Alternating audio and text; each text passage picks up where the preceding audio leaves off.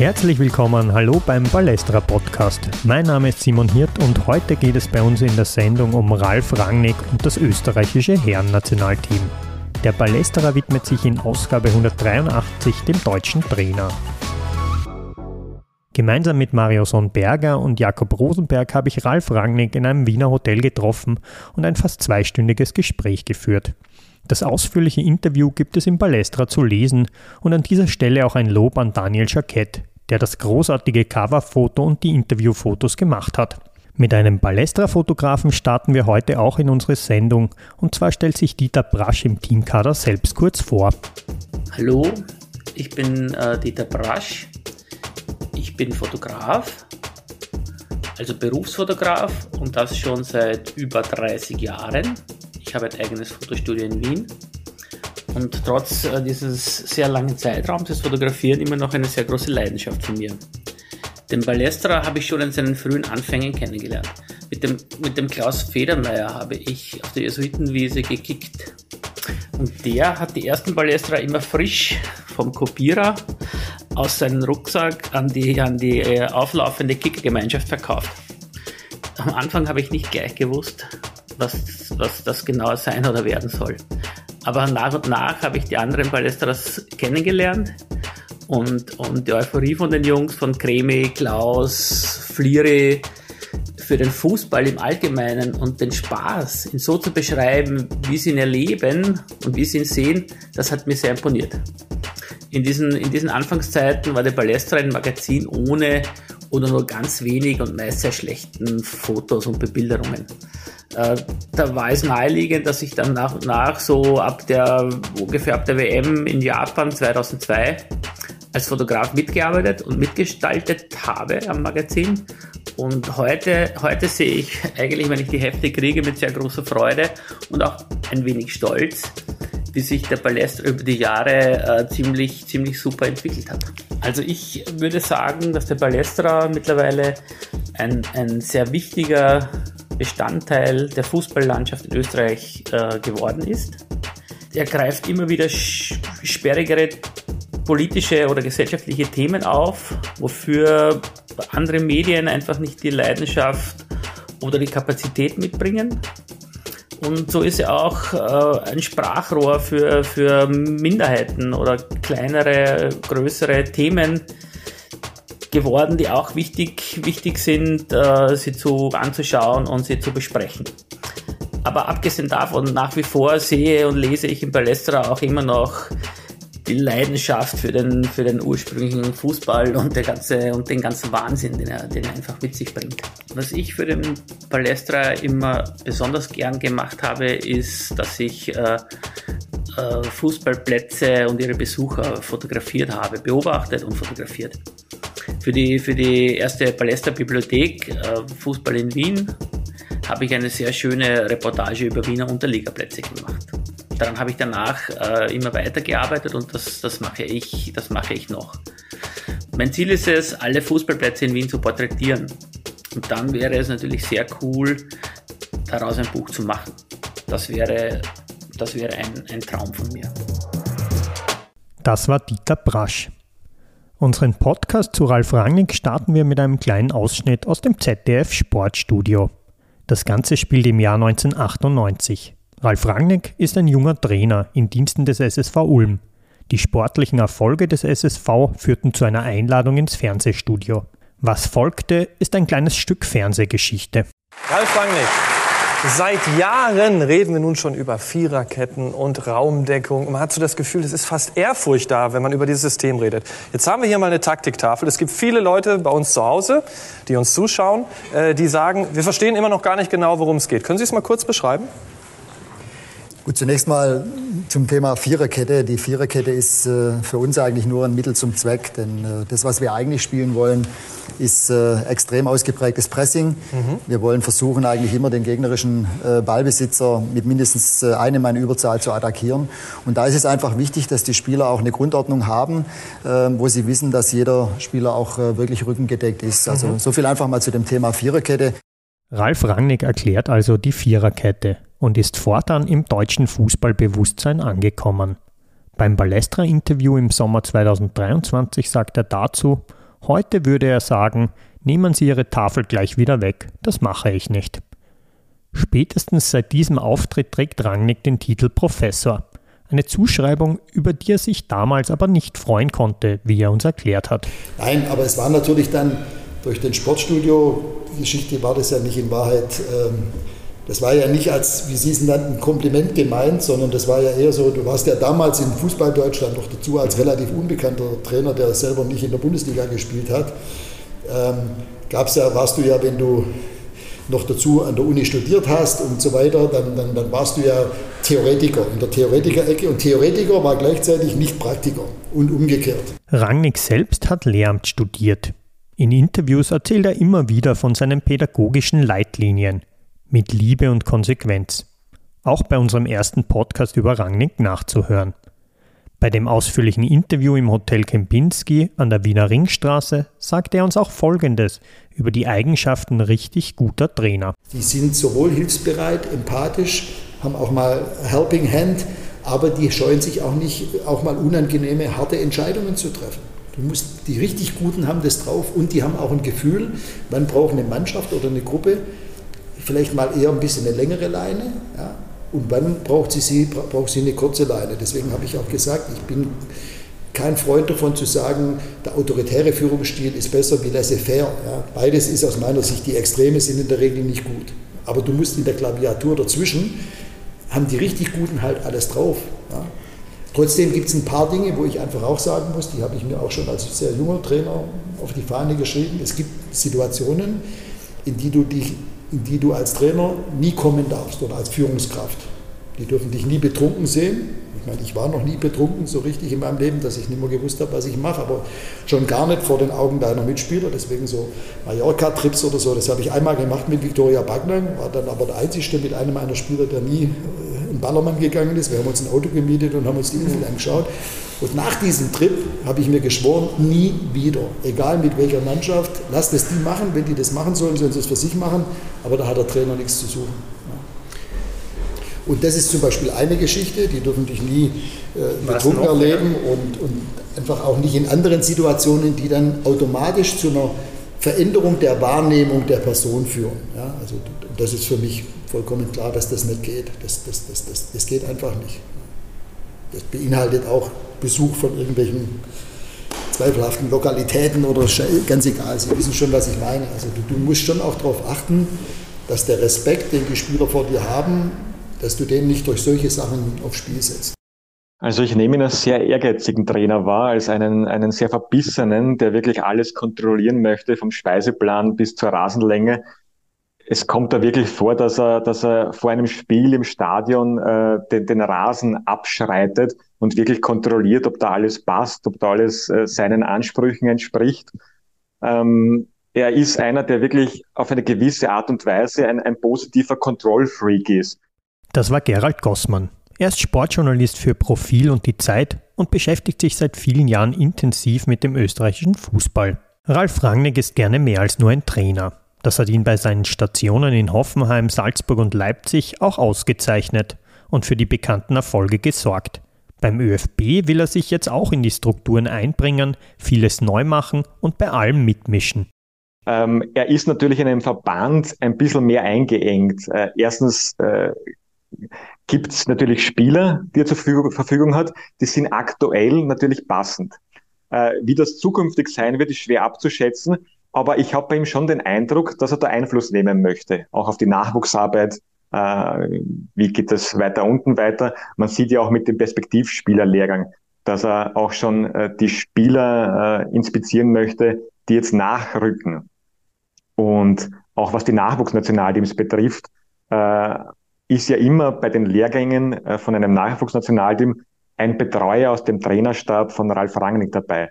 Das heißt, er möchte auch dort sehen, wie wird dort Fußball gespielt, äh, wie wird trainiert und wo müssen wir adaptieren, um eben diese Spielweise, die er forciert, auch äh, komplett durchzuziehen.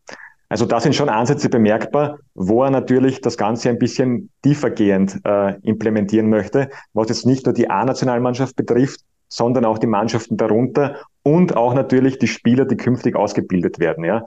Ähm, ich habe den Eindruck bei Rangnick, dass er auch so weit geht, dass er äh, bei Bundesliga-Clubs, wenn er jetzt mit Vertretern spricht, auch dort anklingen lässt, naja, zu euch würde ja schon ein mutiger Fußball passen. Ja? Ähm, zum Beispiel der Lask hat ja plötzlich äh, ein wenig wieder äh, sein, seine Art und Weise geändert, wie man Fußball spielen möchte. Ähm, auch mit Sturm Graz zeigt er sich zufrieden. Äh, Red Bull Salzburg verfolgt ja ohnehin schon seit, seit Jahren diese Linie. Und auch Rapid äh, hätte er gerne geholfen. Ähm, jetzt ist die Frage, müssen alle in Österreich jetzt Red Bull Fußball spielen? Bin ich nicht überzeugt davon, dass das der Weisheit letzter Schritt ist. Ja? Aber das ist schon sein, sein Antrieb, dass er möchte, dass der österreichische Fußball für etwas steht. Rangnick möchte in Österreich die Denkweise über den Fußball verändern. Ja, ich weiß gar nicht, ob das jetzt nur auf Österreich bezogen äh, so ist. Ich glaube, dass das oft so ist, dass wir auch in Deutschland, dass wir uns äh, schwer tun, groß zu denken. Ich habe halt immer versucht, nach optimalen Lösungen äh, zu schauen und zu überlegen, was ist dauerhaft, auch auf die nächsten 50, 100 Jahre für einen Verein oder für einen Standort das Beste.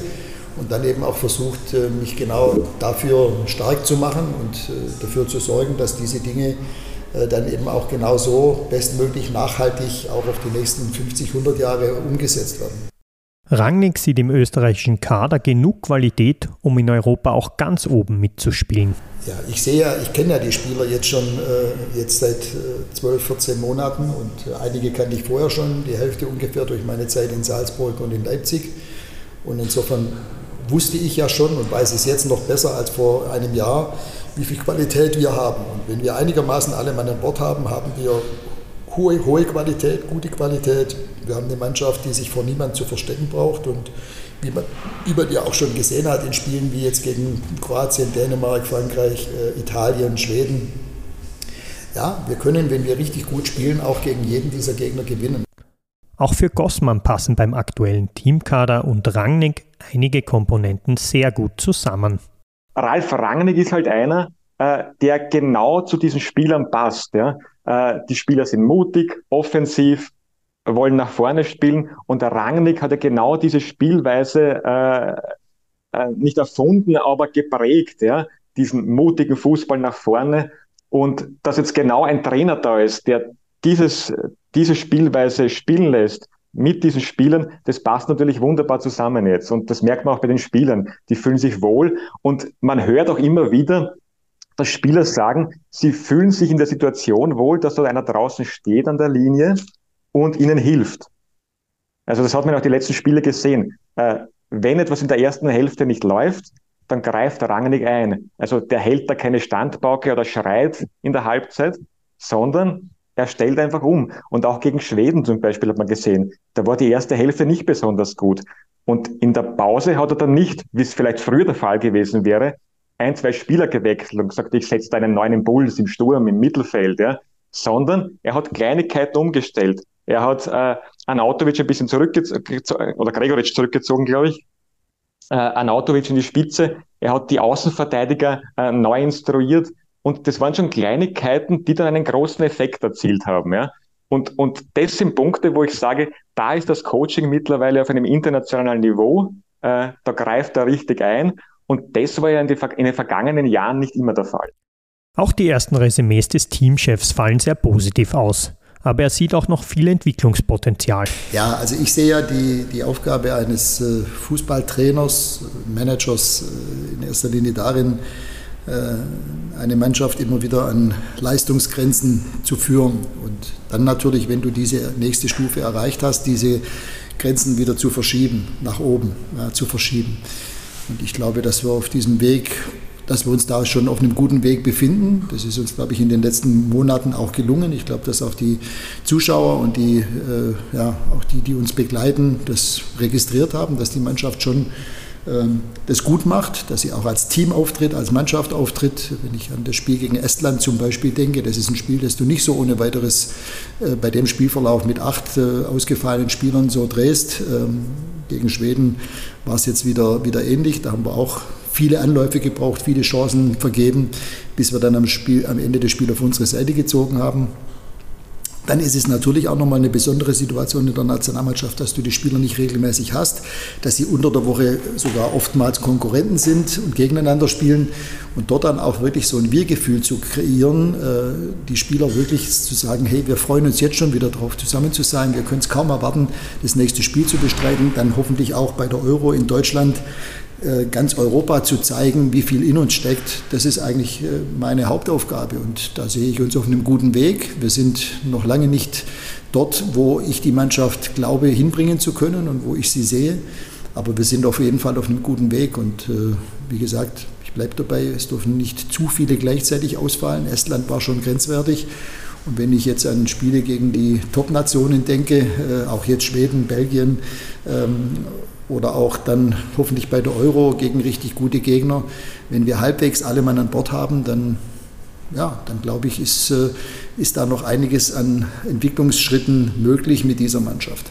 Rangnicks Art und Weise als Trainer und Fußballmanager hat bei zahlreichen Vereinen zum Erfolg geführt.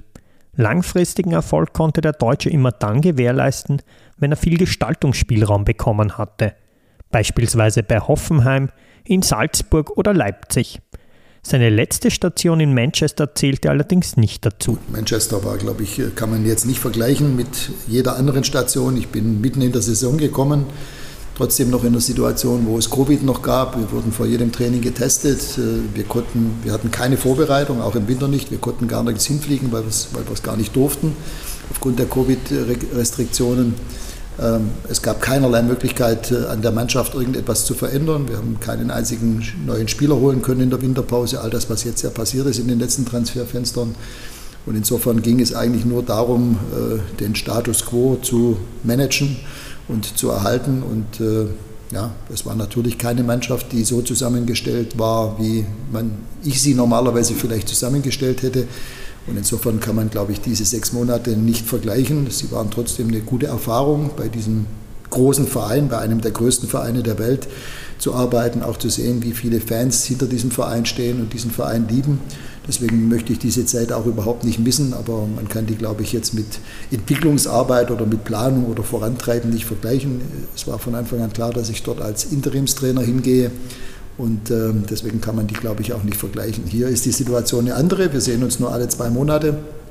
Umso wichtiger ist es, dass die Spieler genau wissen, was der Trainer von ihnen will, was von ihnen erwartet wird, was sie, was sie, wie sie sich verhalten sollen auf dem Spielfeld, äh, was sie tun sollen und was sie tun müssen. Und das machen sie gut. Ja, ich glaube, wie gesagt, viele Spieler wussten das ja vorher schon, weil wir schon zusammengearbeitet hatten.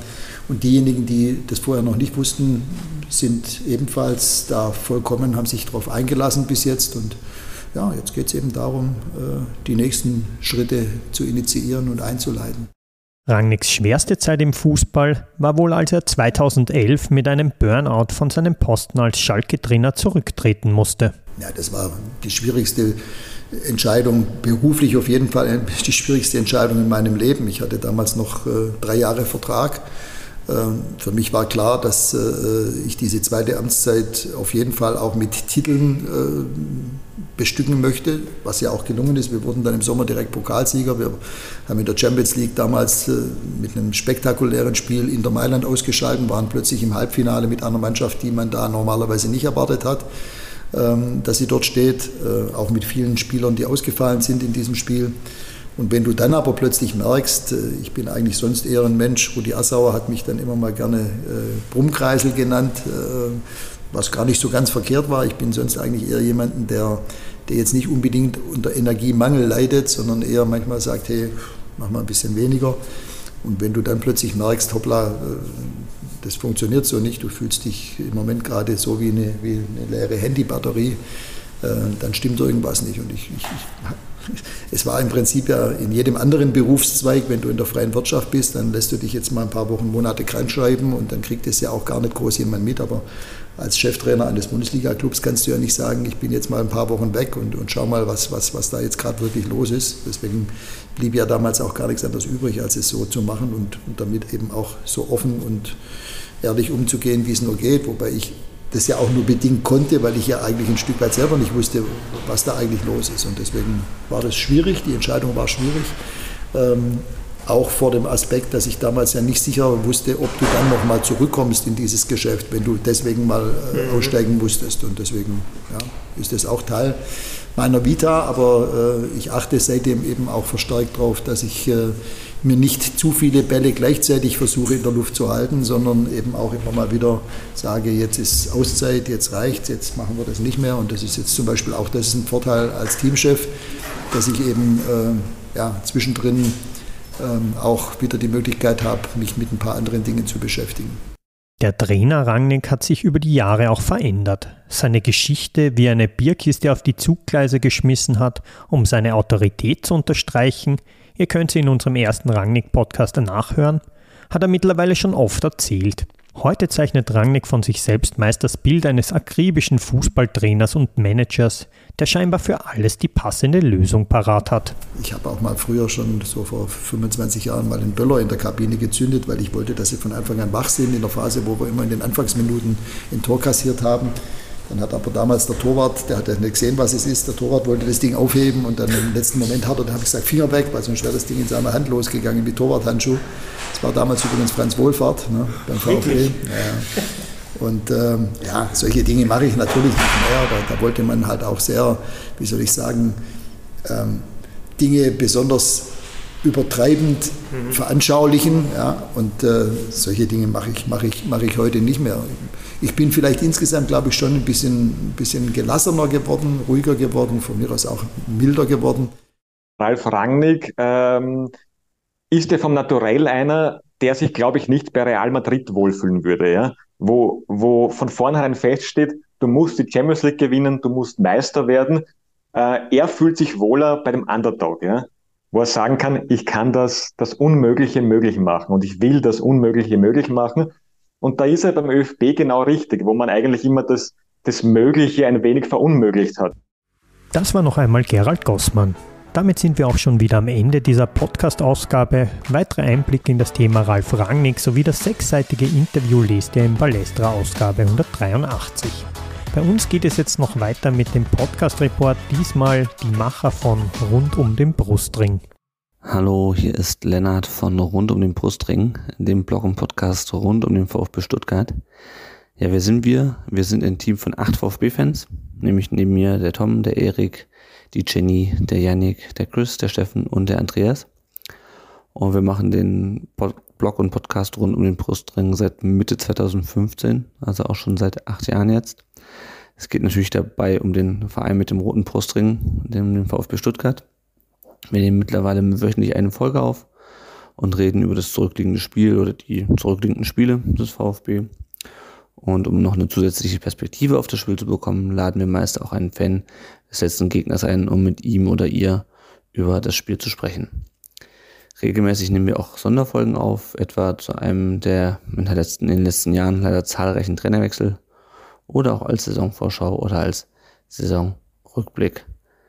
Und was uns besonders viel Spaß macht und was auch besonders gut ankommt bei unseren Hörerinnen und Hörern, das sind unsere Aufnahmen mit ehemaligen VfB-Spielern. Wir haben beispielsweise mit Timo Hildebrand, Kakao, Roberto Hilbert, Peter Reichert, Karl Allgöver, Silvio Meissner, aber auch, und das ist vielleicht für Ballesterer LeserInnen besonders interessant, äh, mit Franz Wohlfahrt, ehemaliger ÖFB-Tormann ja auch, oder zuletzt auch mit Imre Schabisch, äh, Sturm Graz-Legende, äh, auf verschiedene Epochen in der Folge der VfB-Geschichte zurückgeblickt. Auf Meisterschaften, auf Europapokalfinals oder, wie es mit Imre Schabisch am 1. Oktober, auf den 2 zu 1 Sieg des VfB gegen Manchester United 2003 in der Champions League. Also, wenn ihr euch für den VfB interessiert, wenn ihr auch ab und zu mal einen ehemaligen Spieler über seine größten Erfolge mit dem VfB reden, hört, reden wollen hört, dann hört doch mal bei uns rein. Danke.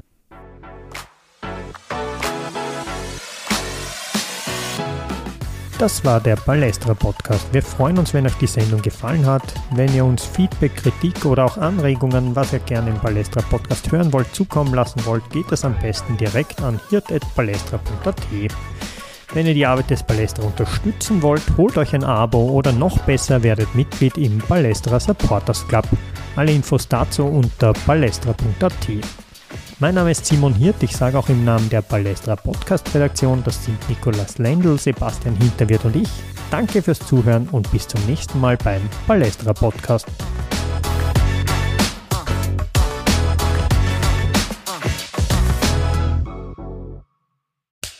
Cut. produziert das Pod, deine Podcast-Agentur.